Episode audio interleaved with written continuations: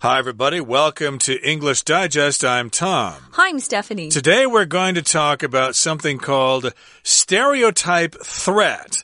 Now, last time we talked about the idea of the stereotype, uh, having preconceived notions about people before you actually meet them.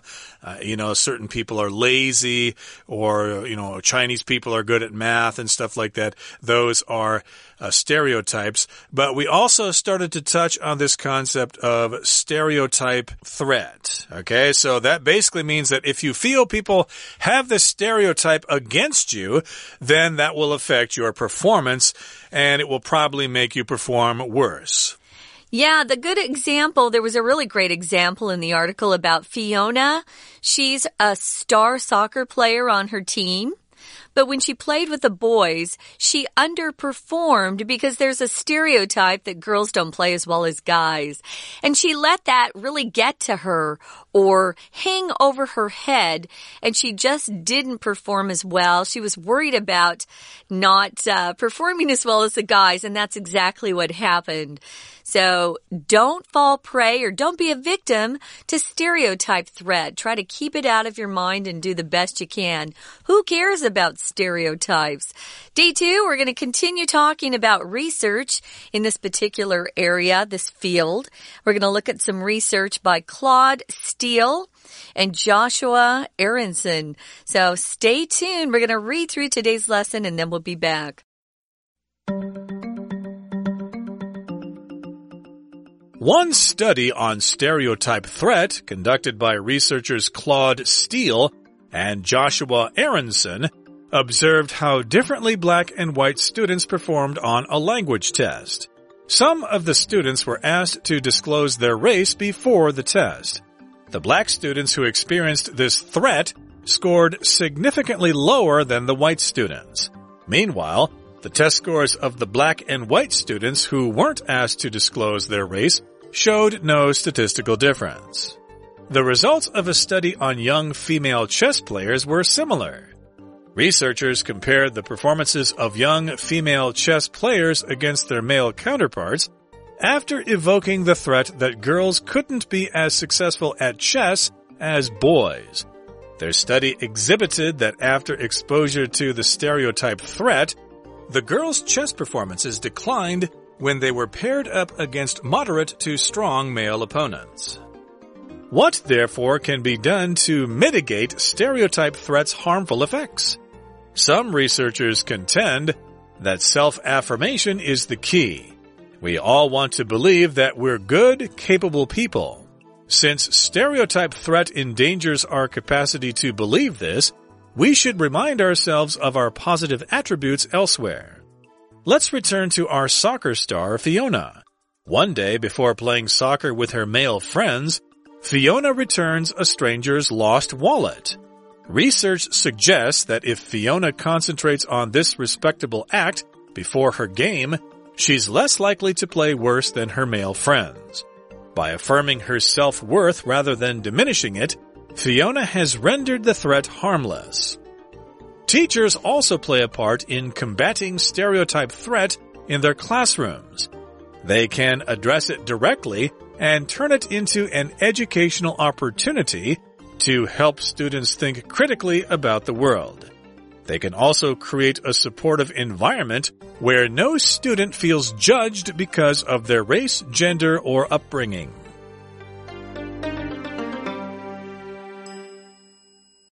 Let's go ahead and look at the first sentence here in the first paragraph, guys. One study on stereotype threat was conducted by researchers Claude Steele and Joshua Aronson, and they observed how differently black and white students performed on a language test. So here was the research that was performed. Some of the students were asked to disclose their race before the test. If you disclose something, it means you reveal something that wasn't known before. Maybe it was secret. Um, you're not so supposed to disclose your passwords to your bank accounts or maybe your passwords for some of your um, online memberships uh, on you know, certain websites. Don't disclose it. Keep it secret. Keep it safe so that nobody else knows. Well, some of the students were asked to disclose their race before the test. I'm not sure why that would even matter on a test, but uh, they were asked to do that. But it didn't really help the black students taking the test at all.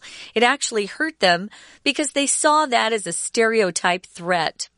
Okay, so perhaps before the test was administered, they had to fill out some kind of form, and one of the questions asked them what their race was. Are you black? Are you white?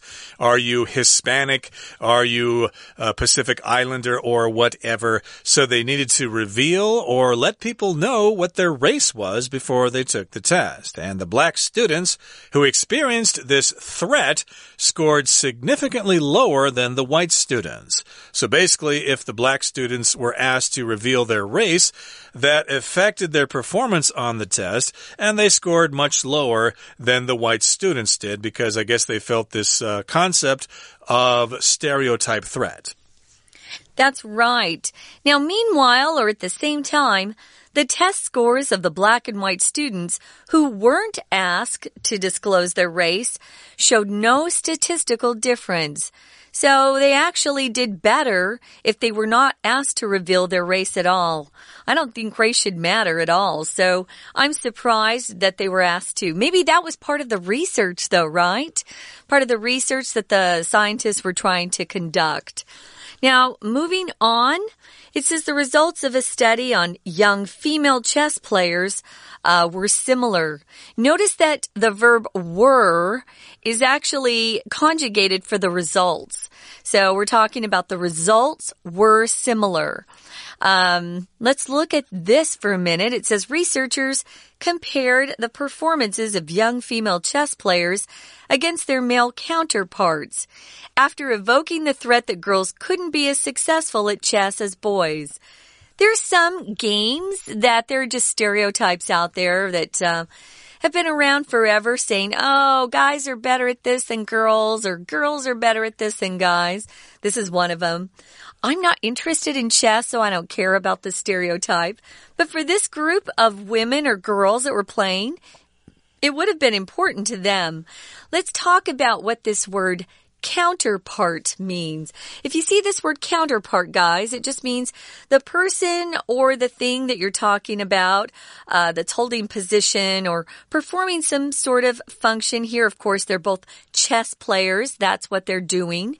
It just means they're they're at the same level. They're doing the same sort of function. Uh, they're doing the same sort of thing. Tom is my counterpart at AMC. He works with me to record the articles and explain them to our listeners. He's my counterpart. Or I could say, for example, the Japanese prime minister had a meeting with his French counterpart. Uh -huh. uh, in other words, the Japanese prime minister had a meeting with the French prime minister. You get the idea. So here, of course, the female chess players are playing against male chess players. And uh, here, of course, uh, we've got the word evoke, uh, which we touched on a little bit here, but to evoke just kind of means to remind you of something, to make you think about that sort of thing. Like my last trip to Yunlin, for example, evoked memories of my childhood because, uh, you know, that place in Taiwan is very similar to where I grew up. It evoked memories. It uh, brought them to mind. Or some wonderful fragrances or scents will evoke past memories.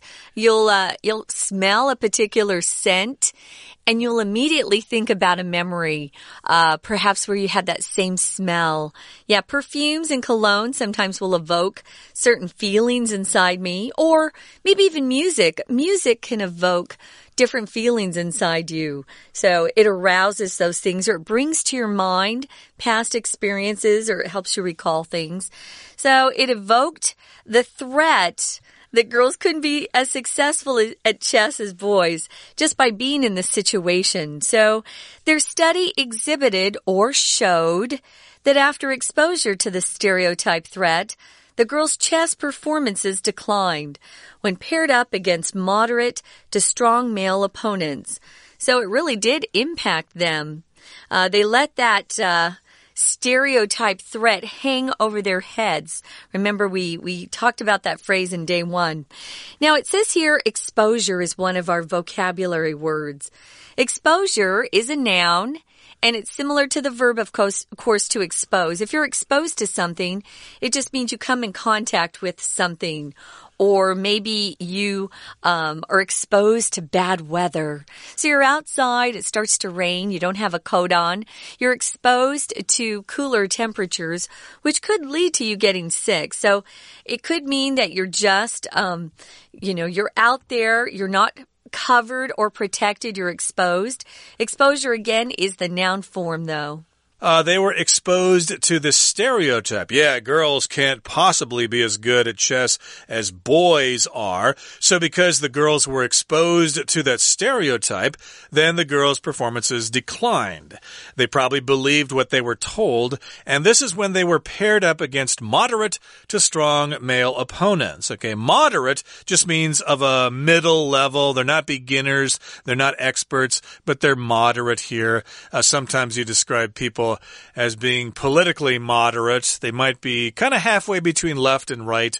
And then here we've got opponent. That, of course, is the person you are playing against, especially in a game of chess or a one on one kind of competition. Well, that brings us to the midway point in today's lesson. Let's take a break now and listen to our Chinese teacher. 大家好，我是 Patrick 老师。在第一天课程里，课文解释了何谓 stereotype threat。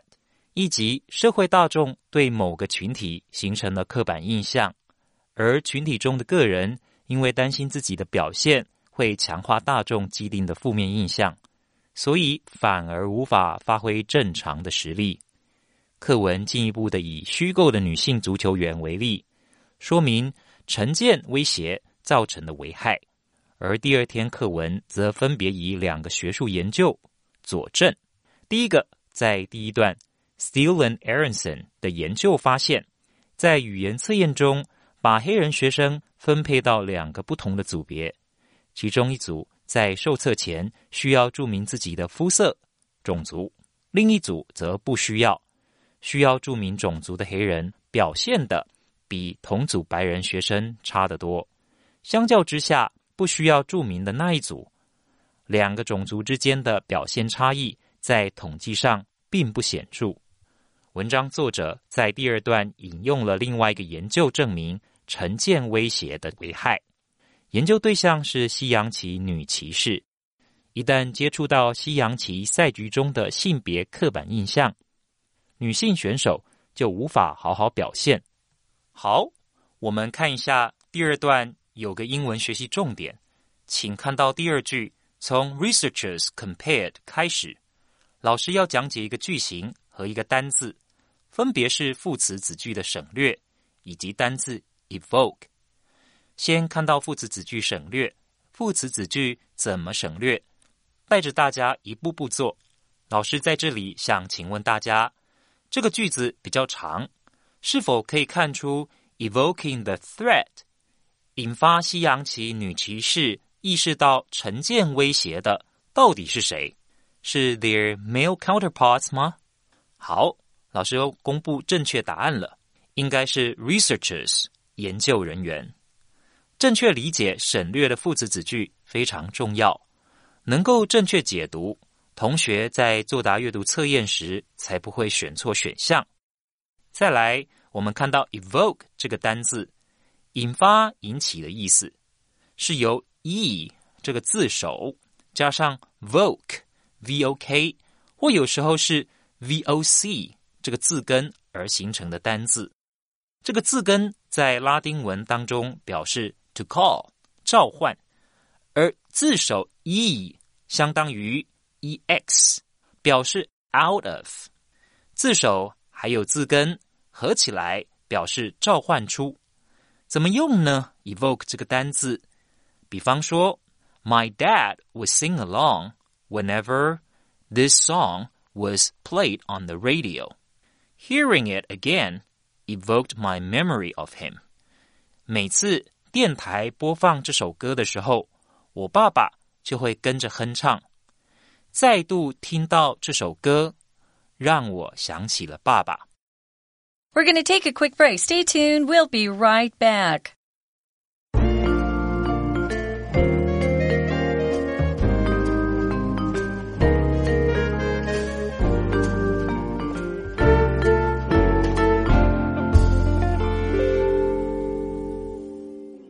Okay, let's continue with our lesson. Again, we're talking about stereotype threat. We've mentioned a couple of examples here. If uh, Fiona believes that uh, she's not as good a soccer player as her male counterparts, then she's not going to play as well. And if we get a female chess player competing against male chess players, she'll do well if she is not exposed to the threat, or excuse me, exposed to the stereotype, if she is told that girls are not as good at chess as boys are, then her performance will decline, especially if she has to compete against moderate to strong male opponents. So here we've got uh, this question here. This does seem to be a bit of a problem. What, therefore, can be done to mitigate stereotype threats' harmful effects? This is kind of a tricky word here, mitigate here. It just means to lessen, to make something less severe less severe, less painful, less serious. Uh, mitigate. I will often talk about mitigating damage, making the damage a, a little less than it uh, would have been otherwise. So here's the question What, therefore, can be done to mitigate stereotype threats' harmful effects? Because it does seem to actually affect the people that are exposed or come into contact with that stereotype threat. It gets into their heads. I would say that it psychs them out.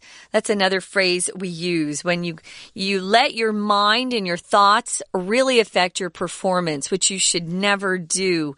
You gotta get to be mentally tough in this world. So some researchers say or contend, they argue that self affirmation is the key. Telling yourself, no, I'm good at this.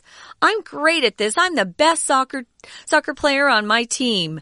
Oh, I can handle those guys. That's what you need to start doing. We all want to believe that we're good, capable people. Since stereotype threat endangers our capacity to believe this, we should remind ourselves of our positive attributes elsewhere. Your positive attributes are things about you that are great, your positive traits. Oh, I'm smart, I'm kind, I'm honest. Those are great positive attributes or traits that you have that make you into a great person. Sometimes you do have to remind yourself of those things if you're feeling just not as confident that day or you're coming into contact with this, this thing called stereotype threat.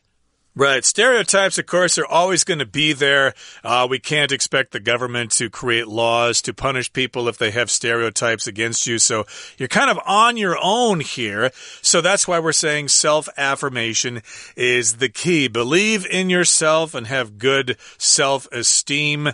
And yes, it will, uh, these stereotypes will threaten your belief in yourself, but you need to remind yourself of your positive attributes that you have in another place, okay? As you said, attributes just means qualities or traits, uh, your tendencies or aspects of your personality. So let's uh, talk about Fiona here. Let's return to our soccer star, Fiona. One day before playing soccer with her male friends, Fiona returns a stranger's lost wallet, okay? So uh, this does happen sometimes. Uh, people lose things and we do a good deed and we return that item to its rightful owner. Okay. Sometimes we find a wallet on the street and we think, oh, finders, keepers, losers, weepers. Okay. It's mine. Okay. I'm not going to give it back. But uh, no, this person is honest here and this is a good trait that she has. I'm going to give this wallet back to its rightful owner. I'm not going to keep it for myself. Now, research suggests that if Fiona concentrates on this respectable act before her game, she's less likely to play worse than her male friends. If something's respectable, it means it's regarded as being morally good or proper or correct. So if someone's doing something respectable, it's something that you can admire.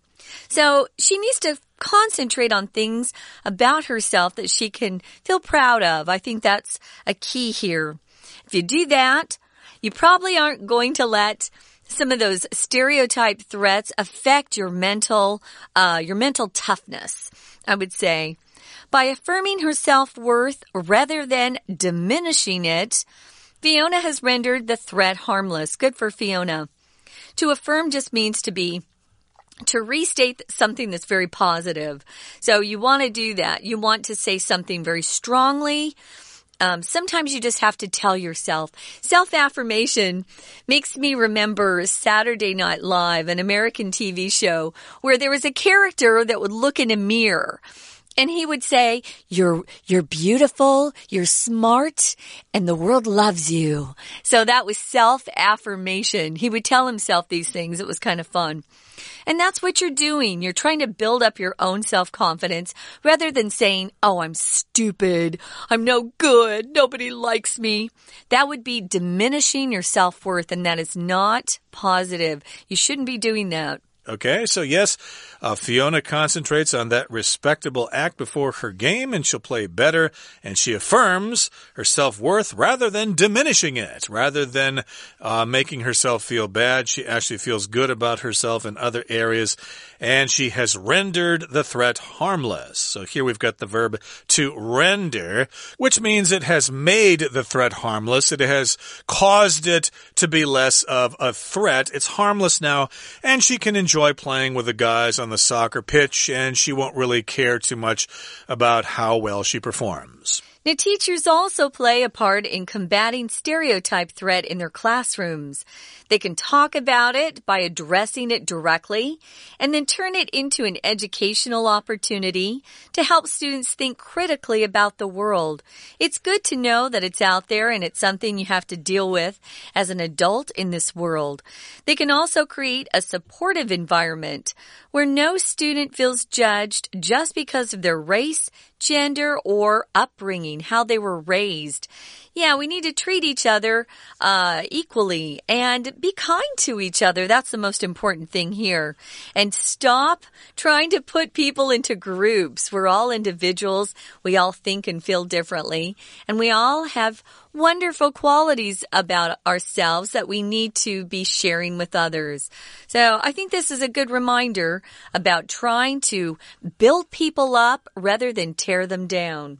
Right. So we're saying that teachers can play a part in this.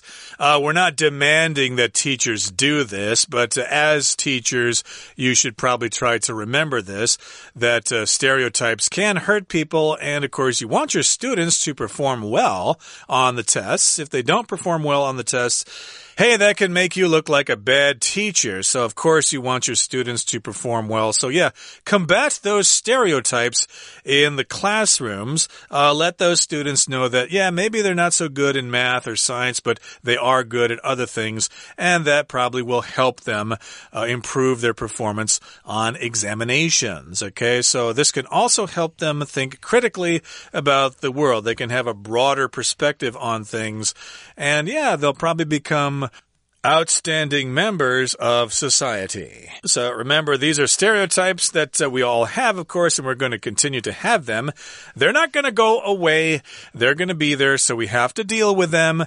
But of course, we need to have self affirmation, and teachers uh, have a role to play as well. Okay, no student wants to feel judged because of stereotypes based on race or gender or age or background or whatever uh, their upbringing. These are all things that uh, sometimes people feel inferior about, but hey, we should all be proud of what we are. We sure should be. Right now, someone is going to help us a little bit more with this particular unit. Is our Chinese teacher? Let's listen now and then we'll be back. 好的，同学，我们接下来看剩下的这三段。在前面两段， 文章作者引用学术研究，跟我们说明到底成见威胁对个人是否会真的造成危害。我们发现，不论是在语言测验当中，或者是在西洋棋的赛局当中，一旦受试者意识到自己的群体在社会大众的心中是有刻板印象的，他们会害怕自己的表现不好。反而强化了社会大众对他们的刻板印象，而后面三段则是告诉我们，面对成见威胁，应该要怎么解决。第三段告诉我们，方法就是要自我肯定 （self affirmation），而第四段则是告诉我们，以前面的女足球员为例，她可以怎么做？她可以肯定自己是一个诚实的人，在路上捡到钱包，拾金不昧，还给原本的钱包的所有人。而最后一段则是告诉我们。老师其实也可以协助学生解除这样子的成见威胁。好，我们看一下这三段里面有什么英文学习重点。